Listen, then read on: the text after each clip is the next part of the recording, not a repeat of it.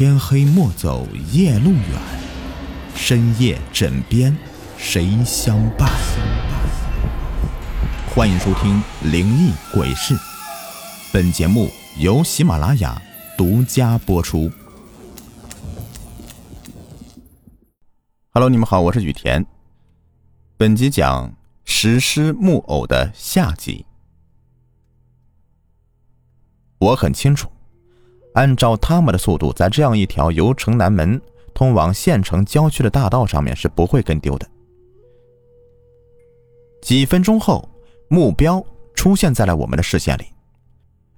女人和木偶仍旧是机械的走在道路的边上。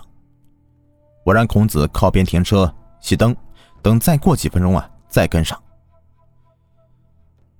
就这样的走走停停几个反复之后。道路两边呢出现了不一样的几条分岔路口了，女人和木偶啊仍旧在机械的步调一致的行走着，我的心里泛起一阵疑云了。眼前这个木偶和女人越来越怪异，不由得心里一阵阵的不安起来。就连孔子也发现了不对劲儿，悄声的问我还要不要继续跟下去。如果是我一个人的时候啊，我或许还有点为难，做出跟与不跟的决定。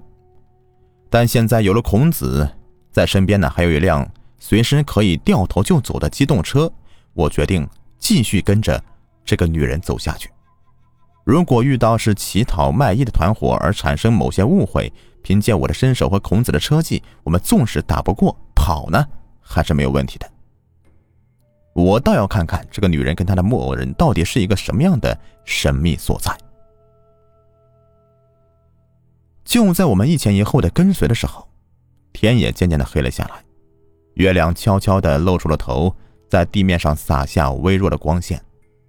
孔子小心翼翼的开着车，视线里的女人却在前方的道路的左侧一条小路口停下，转过身，双双的进入小道。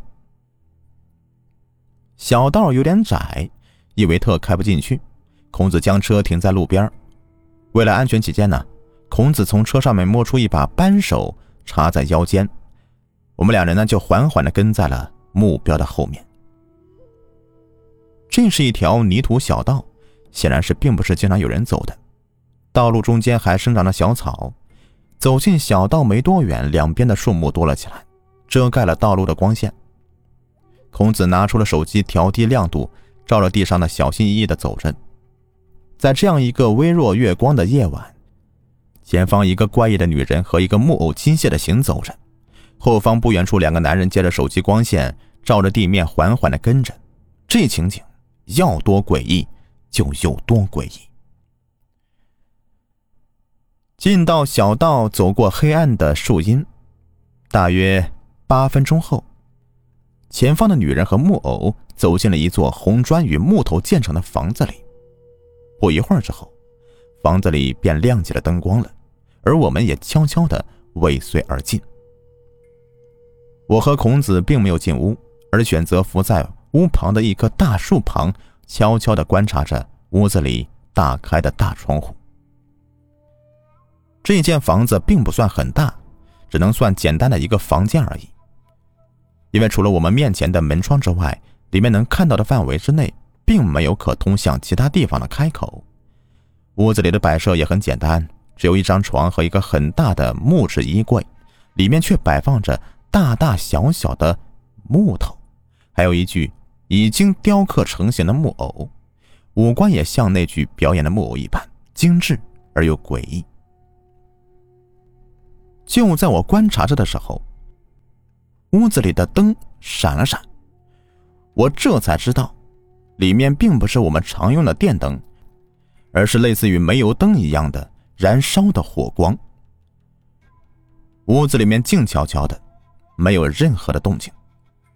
就在我疑惑着这个奇怪的女人为何会住在这样一间房子里的时候，窗户口出现了诡异而又恐怖的一幕，让我紧紧的捂住自己的嘴巴，唯恐怕失声叫出口。而这一幕的出现，也差点将孔子吓晕过去。女人和木偶人进了屋子，原本以为女人会解下手上的绳子，可没有想到的是，屋子里的情景变化出乎我的意料。屋子里，白天在街头表演的女人目无表情的、直挺挺的倒在床上，赫然就像是一具毫无生气的尸体。展现在我们眼前的，只是她美丽的皮囊。木偶人竟然像活人一般的解开自己的手上的五彩绳子，扔在女人身上。他机械的活动着手脚，嘴角带着阴森的笑，爬上了躺在床上的女人大腿，咯吱咯吱的左右摇晃下木头脑袋，解开了女人的衣服。尖锐的木手指准确而又快速的划开女人的胸膛，探手而入，掏出一颗鲜血淋漓的心脏。放在鼻翼之下闻了闻，随后张大了嘴巴啃咬了起来。血滴滴答答的滴落在了女人衣服上，织染成了一朵朵鲜红色的血花。床上的女人似乎没有任何痛苦，任由木偶人啃食自己的心脏。木偶人的表情很享受，鲜血淋漓的咀嚼着手中的美味。时不时的舔舐着自己的嘴角，将沾有血的小手指放在嘴里吮吸着，脸色也竟然像一个少女般的渐渐红润起来，甚至于像是一块木头变成硅胶一样的皮肤。不一会儿，心脏就被啃掉了一大半。他似乎得到了满足，木偶人呢停下啃咬，将残缺的心脏塞进了女人的胸口里。拿起了针线，全神贯注的将伤口缝合起来，然后俯下身子，一口一口的舔舐着女人的胸膛。木偶人下了床，捡起地上那具已经雕刻并拼接成型的木偶，放到床边，扯过女士的手，血液慢慢的流了下来，一滴一滴的掉在了成型的木偶身上。滴落在这个木偶身上的血，就像是掉进了海绵上，瞬间被这具成型的木偶吸的是干干净净。成型的木偶像是有生命力一般，动了动手脚，眼睛也似乎要睁开，但或许是出于某种原因，仍旧是无法行动。动动手脚以后，便静静的躺在床边。随即，那具实心的恐怖木偶重新将五彩线缠绕在自己的手脚上。又将女尸嘴里的线扯过来，用隐约带着血迹的小嘴咬住，操控起了床上的女尸。女尸机械的任由摆布，木偶人昂起头来，女尸便从床上坐起身子。随着木偶人下床动作，从床上站立到地面上，一步一步的走到柜子面前。木偶操纵着女尸打开柜门，里面竟然还有三具。已经被吸干了血的女尸直挺挺的站立在柜子里。木偶人继续操纵着女尸走进柜子，松开了自己嘴里和手脚上的五彩线，像是极其厌恶般的扇了扇鼻子，砰的一声，关上了柜门。这哪里是木偶啊？这简直就是血腥的食尸魔鬼啊！我终于想明白了下午我看到的奇怪之处了，那些想不明白的地方突然是豁然开朗起来。眼前屋子里的木偶才是真正的表演者，他操纵着死去的女尸。那么之前的表演的京剧的说唱，想来也是这个木偶人发出的声音吧？我再也看不下去了，拉起孔子就沿着来时的路疯狂的往回跑。我不敢回头看，也什么也不去想，只是拼命的拉着他奔跑着。唯恐自己也变成屋子里的一具尸体，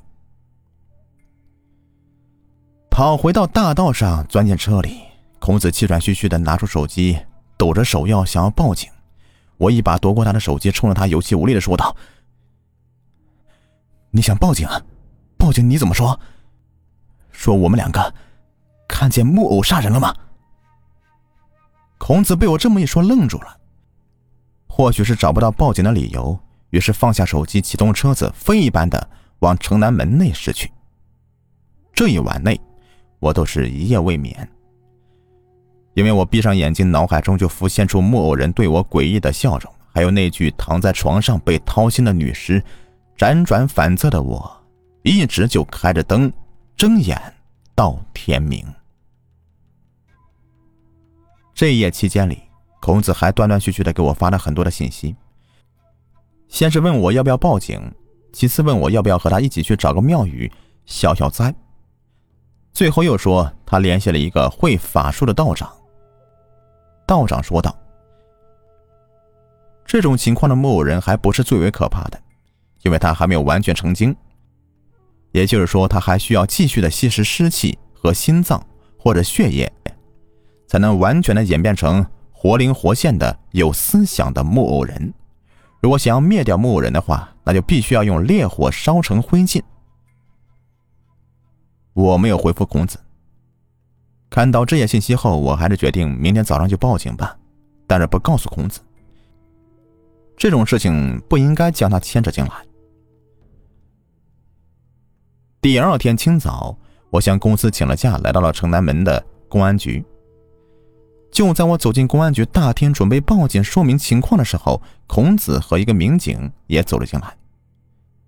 孔子拉过我，附在我耳边，悄悄的告诉我，他只是告诉了警察。城南门外有命案，并没有说木偶人的事情。我点点头，便和孔子和两名警察到达现场。在现场，孔子带警察直接找到了柜子里的四具尸体，还有屋子里的几根木头。但是那个恐怖的木偶人却离奇的消失了，而我和孔子也差一点变成了犯罪嫌疑人了。经过周折的询问。法医也证实，女士的死亡时间大概是在三至五天前，而我和孔子三天前在外省跟团表演，都有不在场证明。这个案件最终是没有被破获，成为了一个封存的档案。那一对诡异的提线木偶去了哪里呢？我想也没有人知道，但是我可以肯定的是，他们并没有消失。或许某天。他们就会出现在你面前，娴熟的操纵着五彩线，给你演绎着各种各样的精彩表演。好了，这个故事呢就说完了，感谢你们的收听。